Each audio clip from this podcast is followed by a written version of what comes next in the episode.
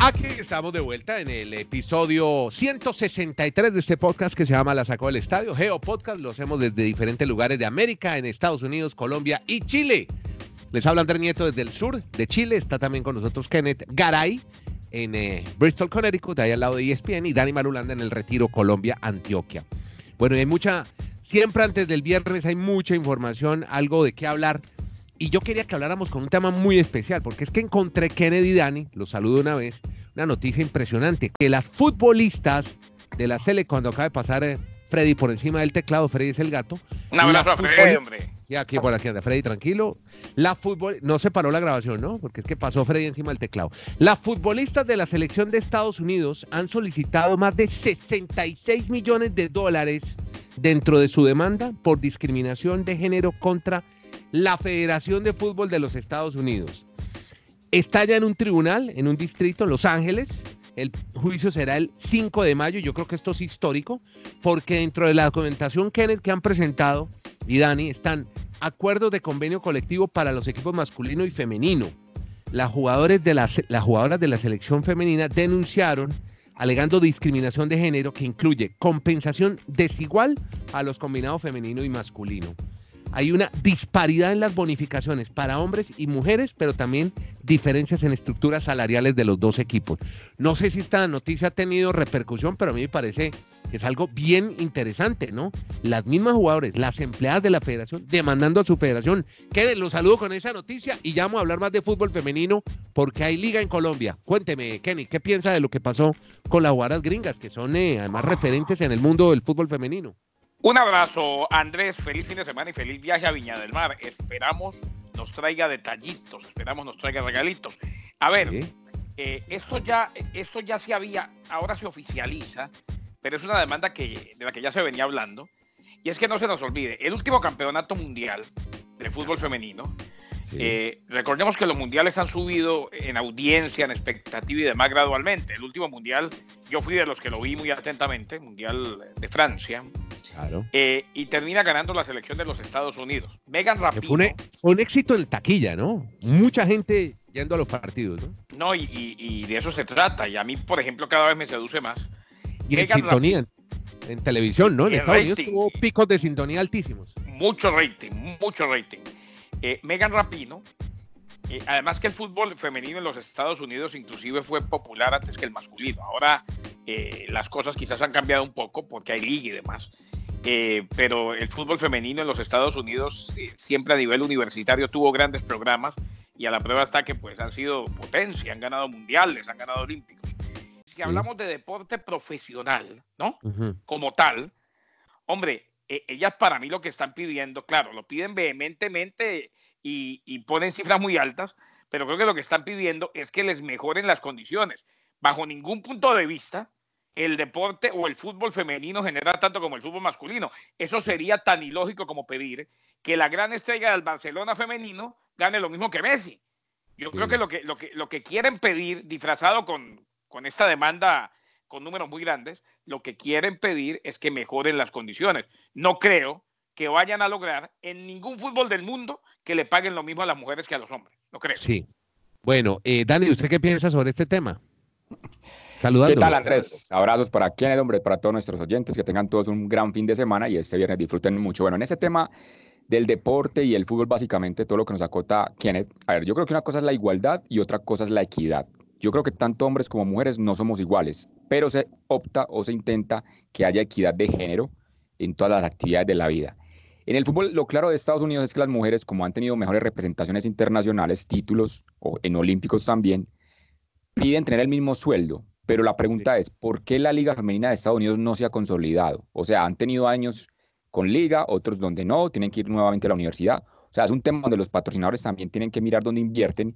Y si el fútbol femenino en Estados Unidos, que es la potencia del deporte, no se ha podido consolidar, porque yo ya voy a llegar acá al tema de Colombia, porque para muchos hay alegría de que se vuelva a tener liga en Colombia, pero el punto es que no pueden pedir los mismos salarios. El único deporte en el mundo que tiene en este momento los mismos en la misma entrega de premios es el tenis. pero porque el tenis femenino, porque el tenis femenino tiene sus referentes de muchos años. Es que el fútbol femenino comenzó en el Mundial del 91, o sea, ya vamos a ajustar 30 años. O sea, todo y con todo y eso, y con todo y eso, compañeros, recordemos que en el tenis femenino, en Wimbledon, Las hermanas Williams protagonizaron una pelea con Wimbledon impresionante. Claro. Pero, porque, no, porque, no se, porque no se les estaba pagando lo mismo y al final se llegó a un acuerdo.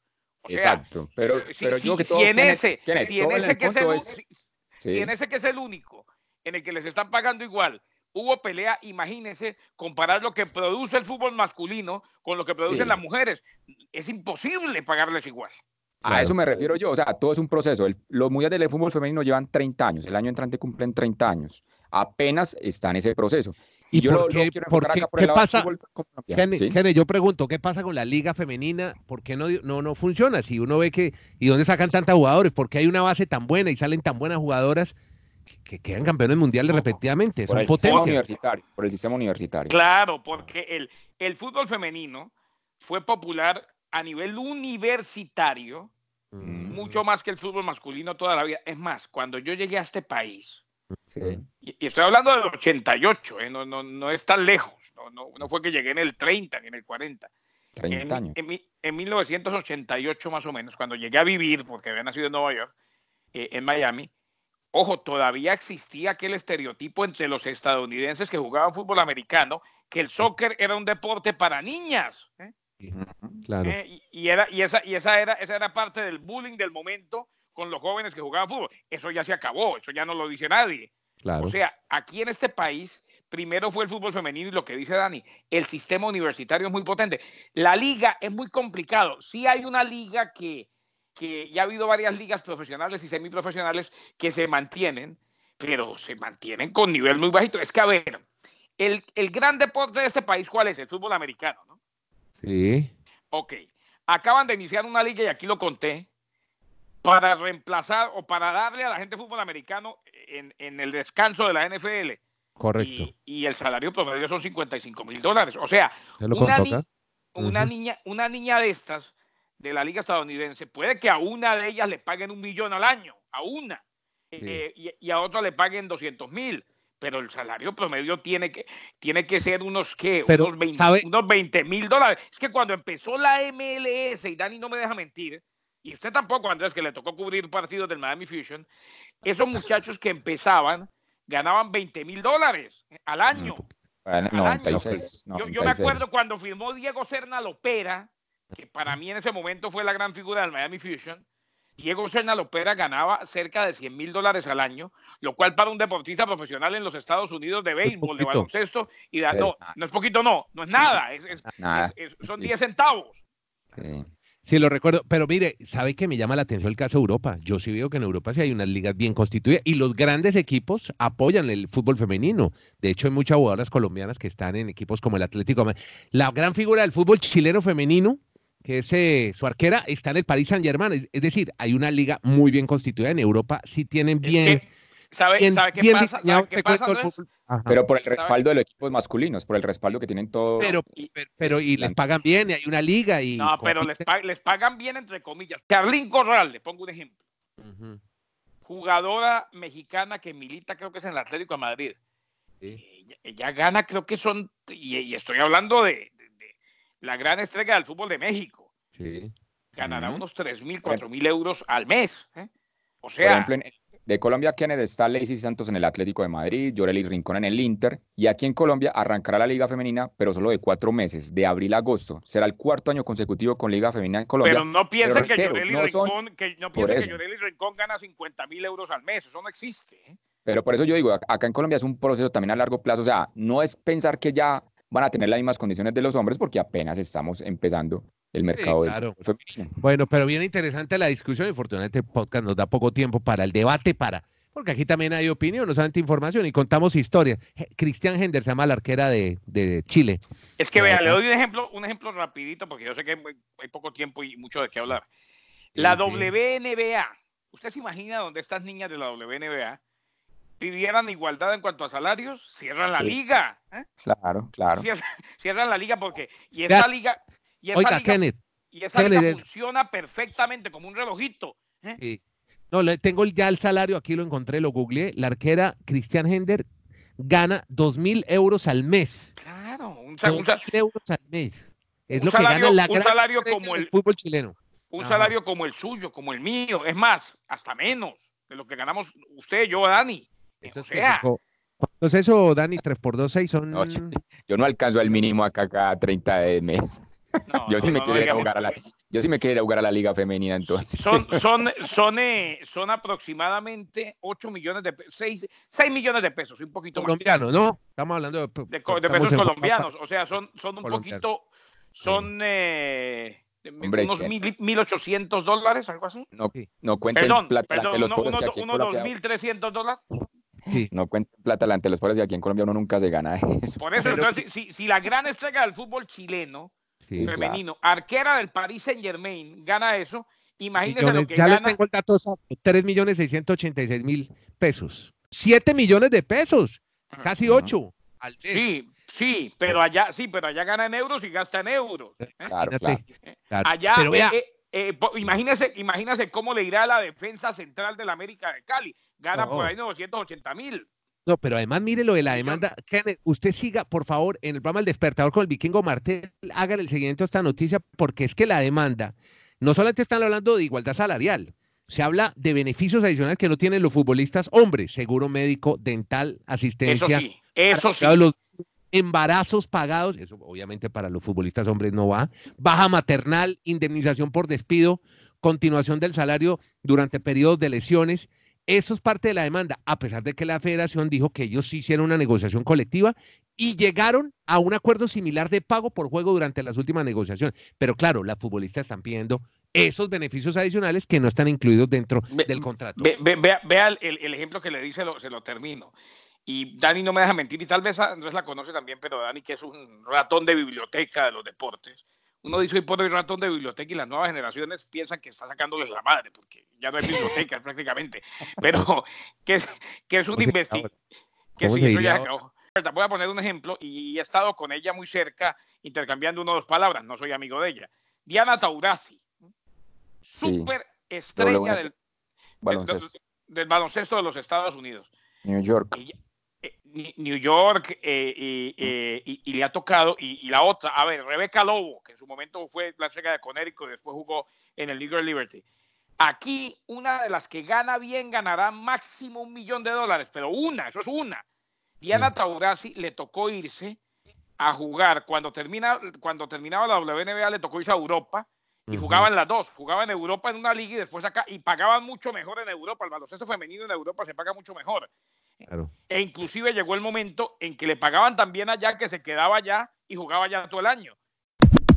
Hubo baloncesto, ayer eh, ganó Atlanta Hawks, le ganó Miami, me quedé hasta la medianoche viendo el partido, pidiendo perder a Miami, lo perdió muy fácil, ¿no? Gran figura Dani, trae Young, ¿no? Por el equipo de Atlanta, hizo más de 40 puntos.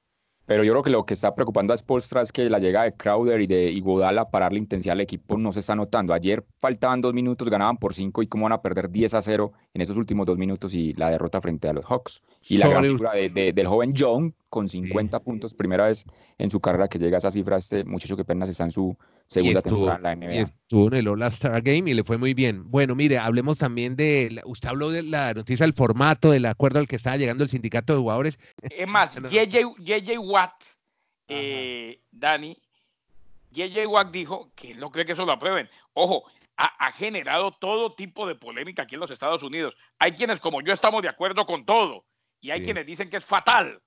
No, ha sido, no ha sido tan unánime.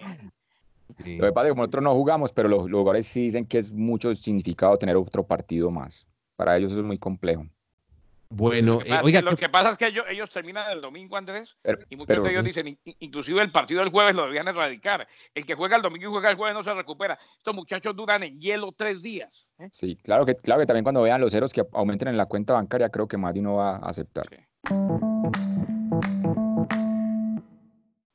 Eh, Dani, ¿cómo, ¿cómo es jugar golf en México? Porque estamos a la altura, más pues, de 2.000 metros sobre el nivel del mar, y ya estamos en el abierto PGA, y le va muy bien a los jugadores que, que tienen una buena, una, buena salida, ¿no?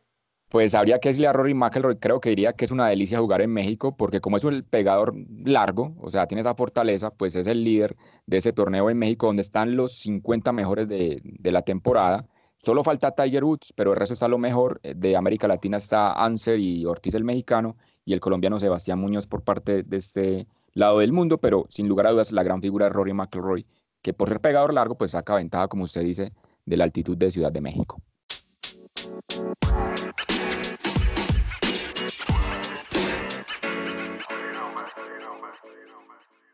Tenemos en Las Vegas pelea de boxeo este fin de semana y una historia buenísima. que se enfrentan, Kenneth? Que lo ve muy promocionado en la televisión deportiva.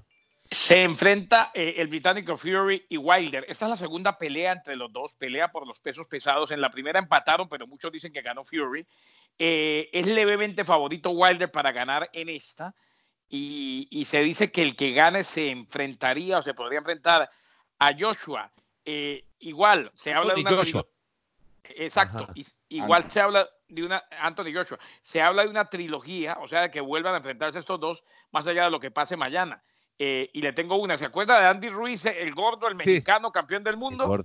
Que me acordé, usted estuvo nominado en los laureos, los premios que entregaron ahora los mejores deportistas del año, donde ganó Egan Bernal como deportista revelación. Le ganó Andy Ruiz, ¿no? Egan Bernal, el ciclista colombiano. Es que Andy Ruiz después se fue, hizo la defensa aquella en Qatar, donde quedó claro que no se cuidó y, era impresentable ver a Andy Ruiz y por eso pues termina perdiendo. Pero se dice que ahora Andy Ruiz pelearía contra King Kong Ortiz. Upa, ¿qué, tal la pelea?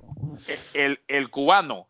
Y de ahí saldría, uno de ellos dos iría a pelear con el campeón de los pesados. Así pues que, pero mañana, Wilder enfrentándose a Fury, pelea interesante por demás para los amantes del boxeo en Las Vegas tema es el siguiente. cuente, ¿cómo es? Ya se definieron 11 de las 22 llaves de la Copa Suramericana. La próxima semana se definen las demás 11.